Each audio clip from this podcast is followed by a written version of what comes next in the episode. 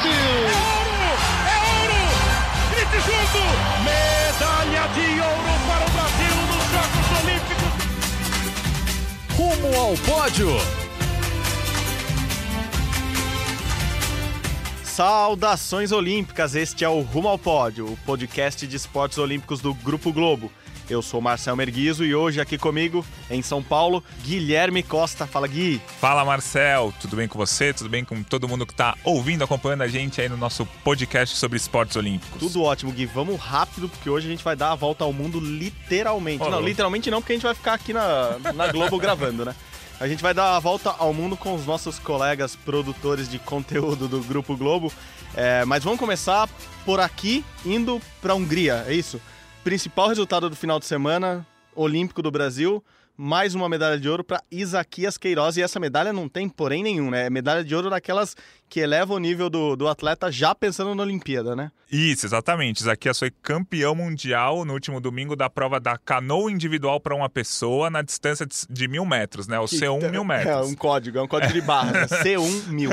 É o C1 mil metros, ele foi campeão. Deixou para trás o, o, alemão Sebastian Brendel, que é o atual campeão olímpico e era o atual campeão mundial da prova. Essa prova é disputada na Olimpíada, então uma prova com distância olímpica. Então é, é um título mundial com muita força para Isaquias ele que na sexta-feira tinha sido medalha de bronze no C2 mil metros, né? Canoa para duas pessoas ao lado do Erlon.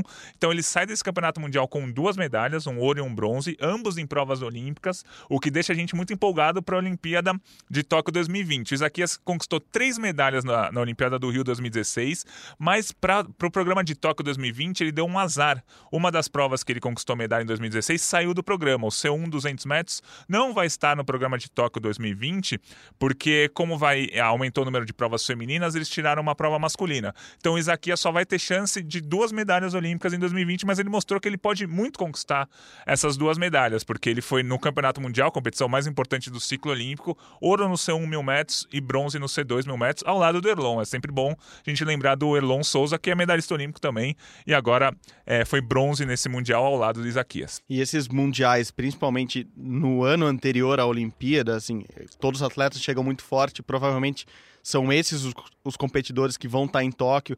a gente até viu chineses surgindo nesse Mundial, então provavelmente vai ter muito chinês lá brigando por medalha também na canoagem.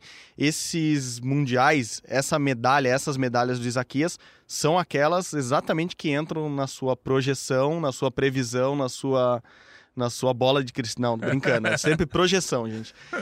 Que fala que o Brasil tem chance de ouro. Quando a gente fala o Brasil tem chance de ouro na prova C1 mil, é por causa de resultados como esse, né? Gui? Isso, exatamente. E essa prova do C1 mil abriu muito. Em 2017 e 2018, o pódio foi o mesmo. Foi o Sebastian Brendel, o Sebastian Brendel, o atleta da República Tcheca, o Fuxa, e o Isaquias. 2017 e 2018, o trio foi o mesmo. 2019, desse trio, só o Isaquias foi pro pódio. O Sebastian Brendel foi quarto, o Fuxa também ficou fora do pódio. Então era uma prova que a gente já estava projetando o pódio dos três, independentemente da ordem, mas não, abriu muito. Tem é, um cubano muito bom, tem um chinês muito bom, é, o italiano está sempre chegando. Então abriu, ao invés de ter três atletas com chance de pódio, agora tem sete. O Isaquias foi campeão mundial, mas agora ele vai ter sete, mais ou menos, adversários de alto nível na Olimpíada. Mas é uma projeção muito boa do Isaquias, ele que já tem três medalhas olímpicas, conquistar mais duas chega a cinco e já se torna o maior medalhista da história do Brasil. O Robert Scheid e o Torben Grael, os dois têm cinco. O Robert vai para a Olimpíada, pode conquistar sexta. Então, essa briga também vai ser muito legal. Então, o Isaquias é um negócio impressionante, tem só 25 anos, pelo menos mais três Olimpíadas pela frente. Não, impressionante mesmo. E eu, eu comentei já isso logo depois da prova no, no, no Twitter, mas me fez muito lembrar o, algumas coisas que o Jesus Morlan, Jesus Morlan, espanhol, técnico, falecido já, que, que revolucionou a canoagem brasileira e Isaquias Queiroz elogiou ele, lembrou dele depois da prova e algumas coisas se concretizam. Assim, o Jesus tinha o planejamento tão bem feito que muitas coisas é, continuam acontecendo e é só lembrar o que ele falava pra gente em conversas há um, dois, três anos. Uma delas é o Fuxa. Ele falava assim: ó, todo mundo elogia esse cara, ele vai muito bem em Copa do Mundo, mas chega em evento grande, chega em Mundial, chega em Olimpíada ele não bate no teto, ele não faz o melhor tempo dele, ele não conquista medalhas de ouro. Então é até engraçado sempre que eu vejo o Fux em algum, alguma competição assim, ele não, não briga por, por medalha de ouro. Eu lembro do Jesus falando dele, que aparentemente a periodização de treinamento dele nunca é focando esses grandes eventos, o que é justamente o contrário do que acontece com Isaquias. Isaquias explode nesses, nos mundiais, nas Olimpíadas. Outra coisa que você falou aqui e que o Jesus falava muito sobre Isaquias é de se tornar o maior medalhista brasileiro em Olimpíadas. O planejamento do Jesus lá atrás era esse mesmo: três medalhas no Rio, duas medalhas depois que mudou o programa olímpico de Tóquio, então duas medalhas em Tóquio, e ele tinha certeza que o Isaquias chegaria muito bem na Olimpíada de Paris em 24. Ele não falava em Los Angeles em 28, mas Paris 24 ele falava muito já. E daí, se eu não me engano, seriam também mais duas provas. Eu acho que o C1 500 volta para 24. Isso, vai, vai mudar. O, as provas de mil vão ser as de 500, Exato. as provas olímpicas, e as de mil vão sair fora. E o Jesus, na época, na época, digo, na última vez que eu conversei com ele, o ano passado, é, ele já falava que com o C1500 em 2024 ajuda o Isaquias, porque é uma prova mais curta, o Isaquias vai estar mais velho, talvez não tenha toda a resistência que ele, que ele tem hoje, mas continuaria muito forte. Então ele acredita que o Isaquias vai chegar a sete medalhas olímpicas na carreira, assim, pelo menos, era uma projeção dele, já que a gente está falando de projeções, e isso, se eu não me engano, a gente levanta esse número depois, torna o Isaquias, tornaria lá em 2024, o maior medalhista da história da canoagem velocidade de todos os tempos. Então, estamos falando de um cara muito grande na história olímpica do Brasil e provavelmente do mundo ainda. É, vamos lá, Gui. Vamos lá que tem muita coisa. A gente falou de canoagem aqui rapidamente. Rapidamente não, falamos uhum. bastante. Aqui a gente sempre falar, quer falar. A gente sempre quer falar mais, é isso. É, teve lá também teve o Mundial de Paracanoagem, né? Junto com o Mundial de Canoagem tem o de Paracanoagem. Às vezes eu nem sei se isso é bom. Eu já tive essa conversa, é, conversa de bar, assim, bar olímpico. Se, se seria bom a Paralimpíada junto com a Olimpíada, se os mundiais é, do Paradesporto junto com, com os esporte convencional são bons ou ruins, de verdade não tenho uma opinião formada. Eu acho que nesse caso do, do, do Mundial de Canoagem, ele, como é, é disputada nas mesmas condições, é, é bom para o esporte, é bom para a modalidade, né? É, eu acho que é bom. Até um exemplo aqui do Grupo Globo mesmo. O Grupo Globo estava lá acompanhando Exato. praticamente o Isaquias ou a canoagem brasileira e, e, viu quatro medalhas do Brasil no Mundial para, da, de paracanoagem. Que provavelmente, Gui. infelizmente, no momento que a gente vive, a, a gente não estaria lá acompanhando só o Mundial de paracanoagem. Então, muito importante importante. Pô, a gente mostrou a, as provas, mostramos reportagens. O Brasil conquistou quatro medalhas: um ouro, uma prata e dois bronze, e ficou em quarto no quadro de medalhas. Do, do, da paracanoagem, que é um resultado muito bom, já pensando na Olimpíada de Tóquio. A competição valeu, é, na Paralimpíada de Tóquio, né? A competição valeu vaga, então foi muito legal o Brasil terminar com um ouro, uma prata e dois bronzes. O Brasil na paracanoagem fazendo sucesso lá, lá na Hungria. É, e da Hungria a gente vai direto para o Peru, porque falando de paradesporto, o Brasil é potência paralímpica. Imagina na, na, nas Paralimpíadas das Américas. O Brasil já está voando, assim, liderando bem à frente o quadro de medalhas, mas quem conta pra gente essa, essa história, como está o Brasil lá em Lima, lá no Parapã, são os nossos correspondentes. Bruna Campos, Pedro Maia estão lá aproveitando o friozinho de Lima. Me dá saudade, só que não. Eu trouxe uma gripe e uma tosse de lá que ainda não melhoraram, mas dá saudade de escutar o carinhito, que eu sei que eles estão dançando, estão curtindo uma cúmbia também lá. A gente fica acompanhando aqui pelo Sport TV e lembrando da música. Mas vai daí, Bruna, Pedro, mandem ver. Olá, amigos, que tal?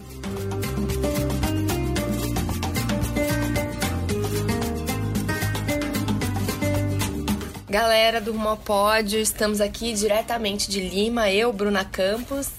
Pedro Maia. Para contar um pouquinho das coisas legais que estão rolando aqui no Parapan. Acho que a gente pode começar falando do judô, que foi a primeira medalha do Brasil, a da Júlia Pereira, de 19 anos um destaque aí, uma menina super jovem, primeira participação em Parapans e conseguiu a medalha de ouro, um destaque para mim até agora. É um destaque bem interessante, o atleta jovem, né? É, primeiro Parapan estreando em Parapan e disse, claro, que a grande objetivo dela é Tóquio 2020, né? Todo atleta que chega no Parapan tem já essa projeção, né? Na natação a gente vai falar até do óbvio, né? Daniel Dias ganhou medalha de ouro na sua estreia. Não para de ganhar, nem vou falar o número porque é capaz da gente errar, porque ele pode ganhar enquanto a gente está gravando aqui. Ele chegou na sua 28ª medalha no primeiro dia de competição e contando, né? É, o Daniel ele já tem 29, na verdade, e é quarta-feira, amanhã, ele tem a chance de conquistar a trigésima medalha de ouro, né? Ele tem 29, são todas de ouro, então amanhã ele já pode já buscar uma trigésima medalha. Um assunto falando de natação, né, aproveitando, um assunto que os atletas estão comentando bastante fora da piscina é o impacto do, novo código, né, que foi aprovado pelo IPC em janeiro de 2018, essa nova regulamentação da classificação funcional. Alguns atletas não estão muito satisfeitos, né, países em geral, o Brasil principalmente porque o novo, o novo código ele faz uma avaliação maior, ele pontua maior pelo desempenho do atleta na água. E os atletas estão achando um pouco injusto, porque justamente o atleta que consegue superar a própria deficiência, fazer um treinamento de excelência, acaba tendo a pontuação ali de um jeito que o prejudica e acaba colocando, às vezes, numa classe que não é tão favorável. No caso, a gente teve um caso bem emblemático, que foi o caso do André Brasil, que acabou se tornando inelegível em abril. Ele era da classe S10, que é a classe com menor grau de deficiência acabou sendo considerado inelegível. A gente bateu até um papinho com o Andrew Parsons, que é o presidente do IPC, que está aqui em Lima, e ele comentou que pessoalmente ele fica devastado, despedaçado com a inelegibilidade do, do André, mas que isso faz parte do novo regulamento, que o IPC ainda precisa adaptar algumas coisas, mas que vai ser desse jeito até, até o Japão. É esse, é, essas vão ser as regras. É verdade. Ele, ele realmente ficou. Ele disse que o André Brasil é até um amigo pessoal, né? O André Brasil chamava ele de papai. Ele foi um grande apoiador da carreira do André, André Brasil na classe S10 e disse que, embora ele seja o presidente do Comitê Internacional, ele não, não, não, por ser um brasileiro, ele não pode simplesmente meter a mão ali nesse problema e comprar essa briga. Ele disse que o IPC tem um sistema de governança muito sólido e muito bem definido. Então, mas é como a Bruna falou, ele considera, ele é, é, admite imperfeições no sistema que, no caso do André Brasil, se apoiou muito em, em apelos científicos e, enfim, é, é se disse realmente devastado com, a, com essa situação. A gente também pode destacar uma questão local aqui do comitê organizador, que foi a questão de agrupamento de provas. Isso aconteceu em todas as modalidades, com destaque para o atletismo e para a natação. Explicando para a galera que está ouvindo a gente, é o seguinte: é, você vem para uma competição e os países mandam uma, uma pré-lista ali de quem vai competir, de quantos atletas vão, vão enviar da sua delegação. Só que chegando aqui, às vezes o número é um pouco diferente. Você inscreve 100 atletas, mas acabam vindo para cá 90. Então isso impacta no número de provas, na abertura de provas, porque as provas são divididas por classe pelo número de deficientes daquela classe. Então algumas provas, por exemplo, na natação, a gente teve uma situação da prova da, do S5, no primeiro dia da natação, a Suzana Chernadoff, que é uma atleta bem conhecida, né, que tem uma doença degenerativa, ela tá na classe S4 e precisou nadar junto com a classe inteira S5, acabou ficando em último lugar, em quinto lugar, mas fez o melhor tempo dela da carreira na, na prova e não ganhou medalha, porque teve essa junção. Então a galera aí que tá assistindo aí do Brasil no Sport TV, às vezes pode ficar confuso. A pessoa fez o melhor tempo da carreira, aparece lá recorde das Américas. A pessoa fez o recorde das Américas e não foi pro pódio, que estranho. Acontece isso mesmo. A Suzana pode. A Suzana ou qualquer outro atleta vai aparecer ali na tela que fez o recorde das Américas e não subiu no pódio porque ela pode estar numa classe de agrupamento. Então, fiquem ligados ali quando aparece a letrinha do lado, o número do lado, para entender por que, que aquele atleta não levou uma medalha, mas fez o melhor tempo. Acho que é isso, é um, é um assunto meio difícil, mas a gente está aqui para tirar dúvida. É verdade, isso foi um burburinho muito forte no dia do hasteamento da bandeira aqui em Lima. Essa questão do agrupamento gerou um burburinho ali na delegação brasileira, né? Esse atraso em entregar essa definição. É, mas enfim, falando no hasteamento, a gente teve o Leomon como porta-bandeira, ele ficou muito feliz, a gente bateu um papo com ele, ele foi recebido, ele, ele recebeu uma proposta do Sporting de Portugal pelas redes sociais, uma mensagem para jogar pelo esporte, uma coisa bem curiosa. Ele ficou muito feliz com a oportunidade de ser porta-bandeira pelo, pela visibilidade que ganha o goalball. O goalball é uma modalidade que pouca gente conhece no, no esporte paralímpico, é uma, é uma modalidade que foi criada exclusivamente para o esporte paralímpico e o, o Leomon ficou muito feliz com, com essa, essa possibilidade de ser porta-bandeira. E voltando a falar sobre as coisas legais que a gente viu aqui em Lima, né? A gente teve o Petrúcio Ferreira, né, que se desafiou nos 400, não é a especialidade dele, ele corre muito bem nos 100 e no 200. E legal é que o Petrúcio, ele tá num ano de superação bem, bem grande, porque ele teve algumas adversidades no começo do ano, na virada do ano. Ele teve um acidente, a gente inclusive cobriu pelo Globoesporte.com, pelo Esporte Espetacular. Ele acabou mergulhando num rio lá na Paraíba, quebrou uma maxilar em três lugares, perdeu dois dentes, teve que fazer uma dieta líquida, pastosa ali, porque não podia mastigar e ficou pelo menos uns três meses ali sem pisar na pista, só na caminhada. Então a preparação dele acabou sendo um pouquinho prejudicada, mas ele é o homem mais rápido da T47, que é para amputados de membro superior. Deu a volta por cima e surpreendeu a gente, como o Pedro falou nos 400, que não é uma prova que ele gosta, entendeu? Ele o negócio dele é 100 e 200 mesmo. Lembrando que os 200 não abriram, né? Não é uma prova que vai acontecer aqui no Parapan. Então ele está correndo só os 100 e os 400. É importante dizer em relação ao Petrúcio que a, a situação dos 100 e dos 400, o sistema de treinamento e preparação do atleta é muito diferente. Então, para o atleta conciliar, ser muito bom nessas duas provas é, é um desafio muito grande. E ele foi muito bem, ganhou ouro nos 400 e hoje vai correr nos 100 para disputar medalha por volta das 20 e 50 aí do Brasil. Ele vai correr, vai para a pista tentar medalha.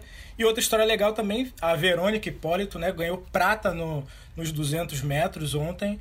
É, foi muito legal ver a alegria da, da, da Verônica no pódio. Né? A gente acompanhou também, eu fui, tive na arquibancada com a família dela, uma felicidade imensa da família pela conquista. E ela muito feliz, até muito mais feliz do que a americana que ganhou o ouro, né? Uma coisa que a gente não está acostumado a ver é a, a pessoa que está com a prata no pódio pulando de alegria e a pessoa que ganhou o ouro está ali mais mais reticente, ali mais mais, mais quieta, séria, mais né? séria, mas essa foi uma imagem que marcou muito ontem, essa alegria da, da Verônica, é por toda a superação, história de superação que ela tem foi muito legal. A Verônica é legal a gente, importante a gente lembrar, né, que essa alegria dela no pódio é por uma dupla vitória porque ela fez uma operação no ano passado para retirada do terceiro tumor cerebral. Ela tem um tumor, tinha, né? Não tem mais, ainda bem, um tumor na hipófise que estava pressionando as vias ópticas, ela estava, estava perdendo visão. Então, assim, ela retirou esse tumor, teve toda uma recuperação, reaprender a andar, ir para a pista novamente, conseguiu voltar, ser convocada para o Parapan e ir para o pódio. Para ela, a cor da medalha nem importava tanto, né, Pedro? É isso, foi, foi muito, uma felicidade muito grande. Ela veio realmente sem muita expectativa e deu o melhor na prova, conseguiu uma prata, deixou a família feliz. Foi uma, foi acho que foi a imagem que marcou é, a segunda-feira de competições. Bom, gente, rumo, rumo ao pod, estamos aqui. O que vocês quiserem saber de Lima é só chamar a gente. Um abraço, tchau, tchau. Bom, de Lima, no Peru, a gente vai atravessar só o Oceano Pacífico e já chegamos ali no Japão, onde está Gabriel Frick, nosso correspondente no Mundial de Judô, acompanhando tudo, tudo que está acontecendo lá em Tóquio.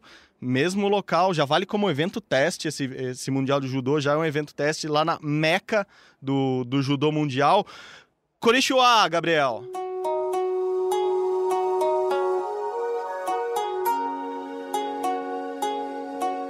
Konnichiwa, galera do Brasil. Um abraço grande aí para meus amigos Marcel Merguizo e Guilherme Costa.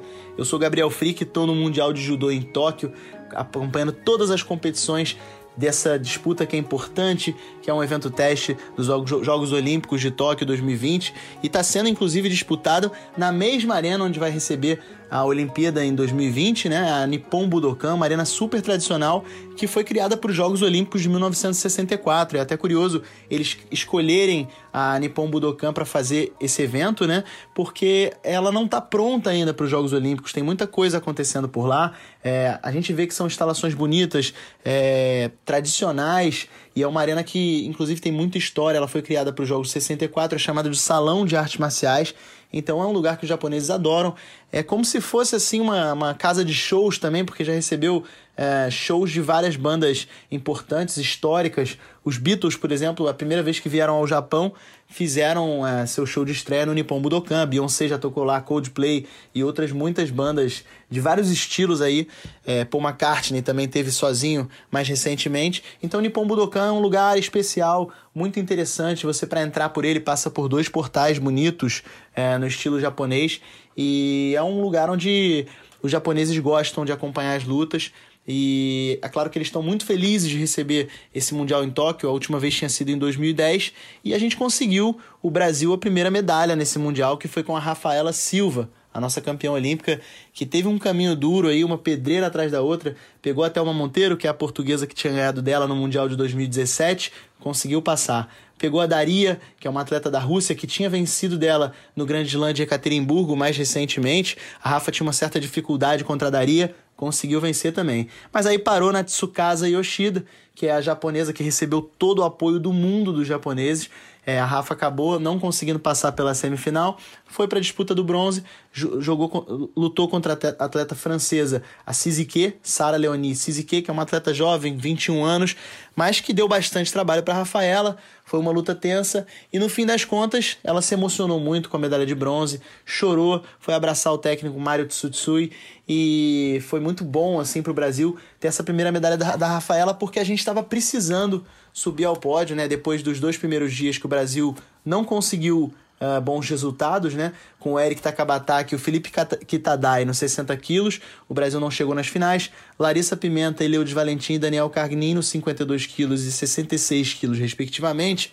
O Brasil também não tinha conseguido é, lutar por medalhas, né? Só tinha feito a participação nas fases preliminares. Então, a medalha da Rafaela é muito especial, ela ficou muito emocionada e, inclusive, disse ter sentido um pouquinho desse clima olímpico, essa projeção para 2020 para ela foi muito bacana passar por um período de aclimatação com toda a seleção brasileira na cidade de Hamamatsu. Eles é, fizeram um planejamento bem bacana, vieram treinando, acostumando com o fuso, né? Em Tóquio a gente tem um fuso de 12 horas a mais que no Brasil e é muito complicado. Eu passei até um pouquinho de dificuldade quando cheguei aqui na véspera do Mundial. É, você chega muito cansado, né? Viagem de avião sempre muito cansativa. Precisa se acostumar a entender a tática que, inclusive, o médico do COB que estava no Pan de Lima me passou foi não chegar e dormir. Eu cheguei aqui meio-dia 45, ele falou: aguenta até a noite e aí você dorme, recupera um pouquinho esse horário. Mas claro que para os atletas com a carga de treinamentos e tudo mais, ainda o clima no Japão, o calor está muito intenso, a umidade está muito alta. É, então eles fizeram toda uma preparação e a Rafaela gostou muito desse período, ficou muito feliz e, sobretudo, por disputar um Mundial de Judô em Tóquio, que é uma coisa especial. É, foi no Japão que foi fundada essa modalidade em 1882 pelo mestre Jigoro Kano. Então tem todo um aspecto assim especial. Os japoneses eles entendem muito do judô e isso foi uma coisa que a Rafaela Silva falou bastante é, conversando com a imprensa de que era interessante perceber que a arquibancada estava sempre acompanhando tudo, é, falando para a arbitragem o que dar nos golpes, né? E que inclusive apoiaram ela quando ela entrava para lutar Claro que não contra a Yoshida, né, que é a atleta da casa, mas a Rafaela entende isso aí.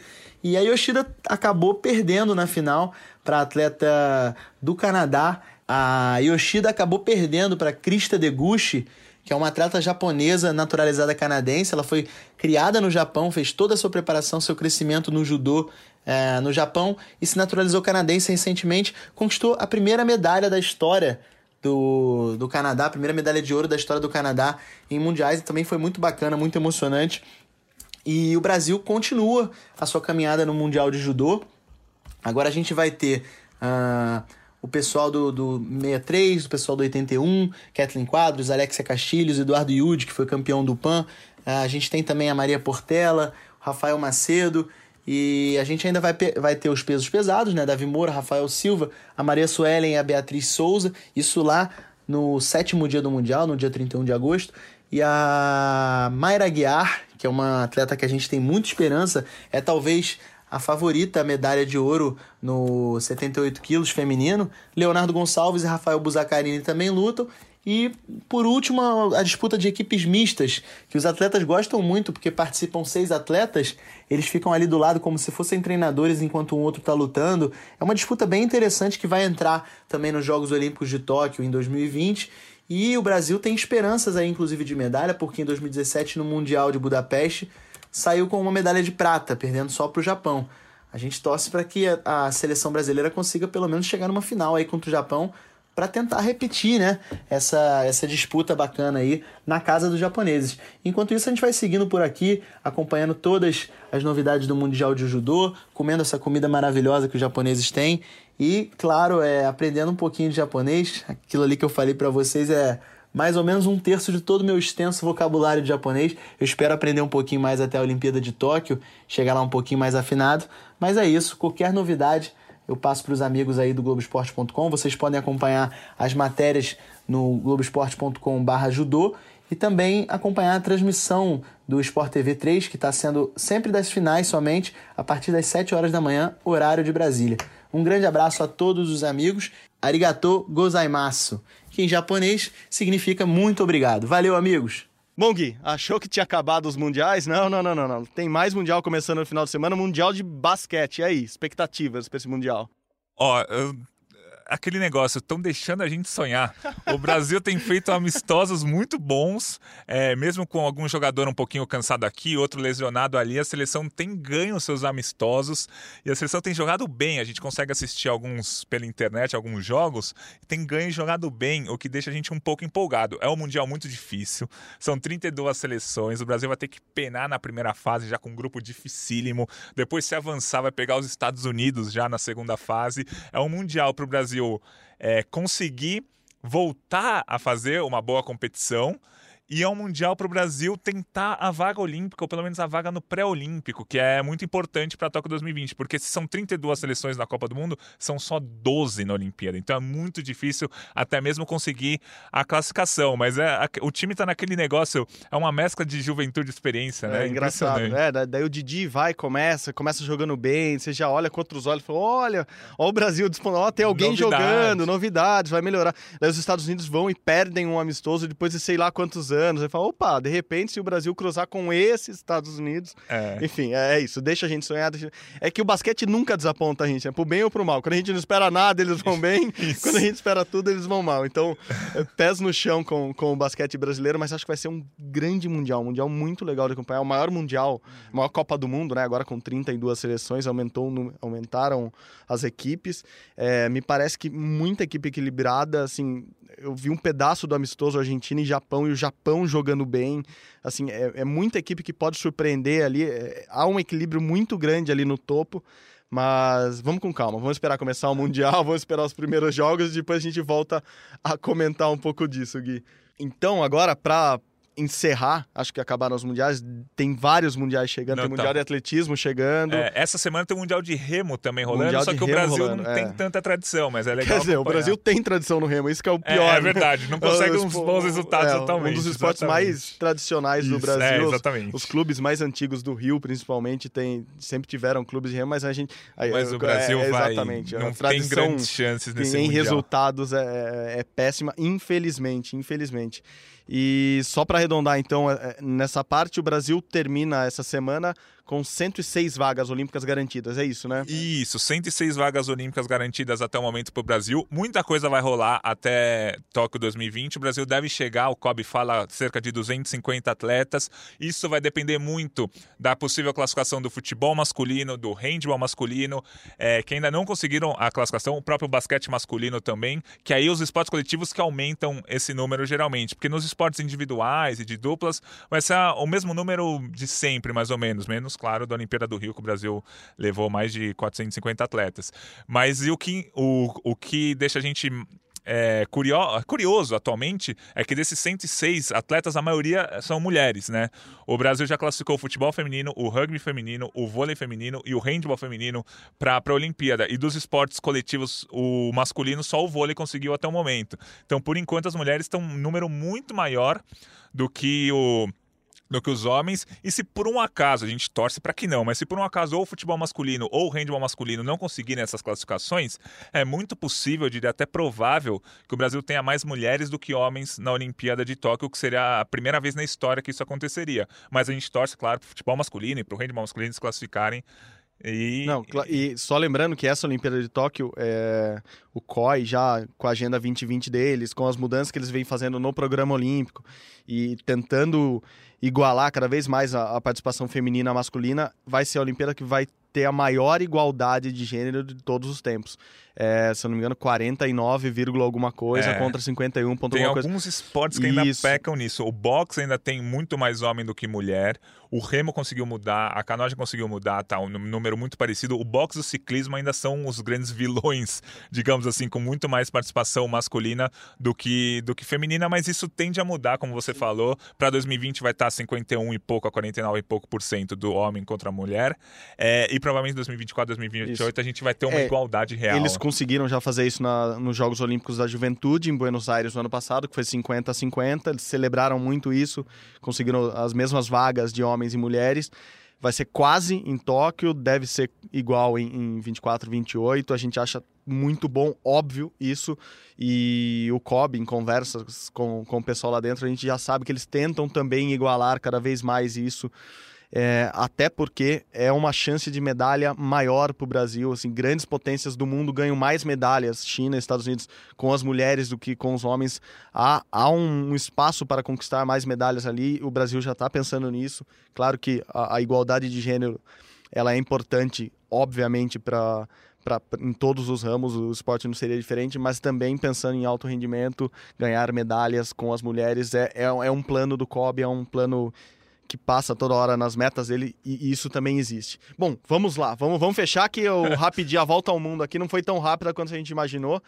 Termômetro olímpico, Gui. Vamos lá, vamos terminar falando bem de quem, mal de quem. Não, não precisa falar mal de ninguém. Quem está esquentando essa semana e quem está esfriando, ou quem esquentou nas últimas semanas e quem esfriou rumo ao pódio de Tóquio. Ó, oh, o Isaquias Queiroz, sem dúvida nenhuma, né? A gente já falou bastante dele no C1 mil metros. E eu, mas eu acho que vale o destaque também para Martini e para Caena. Perfeito, que impressionante essa Pô, dupla. Elas né? foram campeãs do evento teste de vela que foi disputado no Japão e o evento teste de vela é muito importante porque é disputado na mesma época com o mesmo vento, com a mesma corrente e na vela isso faz muita diferença. Então elas provaram que elas estão conhecendo muito bem o local de competição em 2020. É, se não me engano, eu fiz o cálculo outro dia, 65% dos atletas que medalharam no evento teste de 2015 do de vela foram ao pódio é, em 2016 no Rio. Então é, é um negócio que marca muito assim, é, é mais, é mais um parâmetro para a Olimpíada, até mesmo do que o próprio Campeonato Mundial, que ainda vai ser esse ano é, no, mais para frente da, da classe 49er, que é a classe delas. E elas estão muito bem, elas já são campeãs do PAN, campeãs, foram campeãs olímpicas em 2016, foram campeãs mundiais lá em 2014, mas têm ido ao pódio em várias competições, são líderes do ranking, enfim.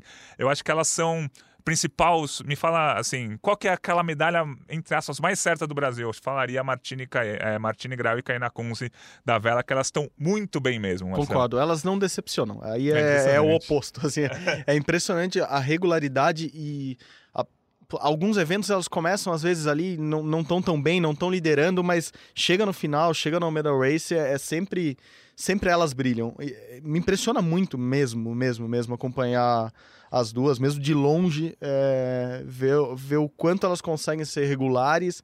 Elas sempre estão brigando por medalhas e, mais do que isso, elas sempre estão ganhando os ouros. Assim, é sempre o lugar mais alto do pódio. E o evento teste de vela faz todo sentido ser na mesma época do ano que vai ser a Olimpíada, na mesma raia, tudo, porque eles tentam replicar, repetir o que vai acontecer na Olimpíada. E elas ganharam sob essas condições. Então, concordo com vocês. Isaquias Queiroz, Martini Caena certamente os mais quentes da semana. Mais frios, quer começar e ter alguém em mente? Eu achei que você ia falar um pouquinho do, do salto com vara, né? É, é eu tava pensando nisso. Mas é porque... é uma coisa positiva e uma coisa. Isso, isso. Eu, eu, acho que o Thiago Braz, desde lá do, do PAN, eu tava pensando nisso. Ele deu uma esfriada mesmo. Ele já, já não vinha com resultados bons, daí ele conseguiu um, uma marca muito boa no ano. mas voltou a não saltar bem no PAN. É, e para compensar, vamos dizer assim, Augusto Dutra tá, tá subindo, tá, tá mostrando o que a gente não tinha visto dele ainda, com marcas muito boas, brigando contra os melhores do mundo. Foi muito bem na Diamond League essa semana, na semana que passou. E sei lá, acho que o, o Brás, que é um cara que a gente sempre bota ali como chance de medalha, porque obviamente ele é o atual campeão olímpico, me parece que tá esfriando, o termômetro dele tá baixando, mas ao mesmo tempo tem um tem um compensador ali, né? Tem, um, tem alguém que tá tomando o lugar dele. Tomara, tomara que a gente não perca um, um um atleta bom numa modalidade que pode dar medalha para o Brasil nos no Jogos de Tóquio. É, eu sempre brinco que, assim, é, para você conquistar mais medalhas, você tem que chegar com mais chances de medalha. Então, se você chegar na prova de salto com vara com um atleta com chance de medalha, a sua chance é aquela e pronto. É, você chega pode não estar tá bem no dia. É, você chegar com dois atletas com chance de medalha, as suas chances aumentam muito. Eu sempre dou o exemplo do salto com vara feminino em 2016. Fabiana Murer, maior atleta brasileira da história, única campeã mundial do atletismo tal, chegou na Olimpíada e não conquistou uma medalha. A gente esperava que ela conquistasse e não conquistou. Mas a atual campeã olímpica, que era na, na ocasião uma americana, Jennifer Sur, era favorita também e não conquistou medalha. Mas quem conquistou uma medalha no lugar? Uma outra americana que ninguém falava, que era a oitava do ranking mundial. Os Estados Unidos têm esse backup que o Brasil não tem. Então é importante chegar no salto com vara com duas chances de medalha, porque se algum atleta não tiver num dia bom, ou se não conseguir a classificação, enfim, para a final, o outro tem chance. Então, muito bom ver, como você falou, o Augusto muito bem nessa prova. E o Thiago, por mais que ele não esteja tão bem, a gente nunca pode duvidar porque do cara. Porque sabe que eles conseguem saltar aquilo. Assim, o, é, o cara não é algo absurdo. campeão olímpico em é. casa. É difícil duvidar de um é. cara que já conseguiu isso. Com recorde olímpico. Enfim, Batendo é. francês Algo absurdo. Que dia, que dia. Que dia. Que noite. Que noite. Aquela noite parecia que não ia acabar. Bom, mas acabou o nosso Rumo ao Pódio de hoje. Gui, brigadaço de novo. Obrigado a todo mundo que nos escutou. Até a próxima semana. Não se esqueça, vá lá no nosso agregador de podcast ou no seu agregador de podcasts favorito, procura o Rumo ao Pod, escuta a gente, manda mensagem que a gente não, não, a gente tenta responder todo mundo. E até a semana que vem. Saudações olímpicas. Tchau, tchau.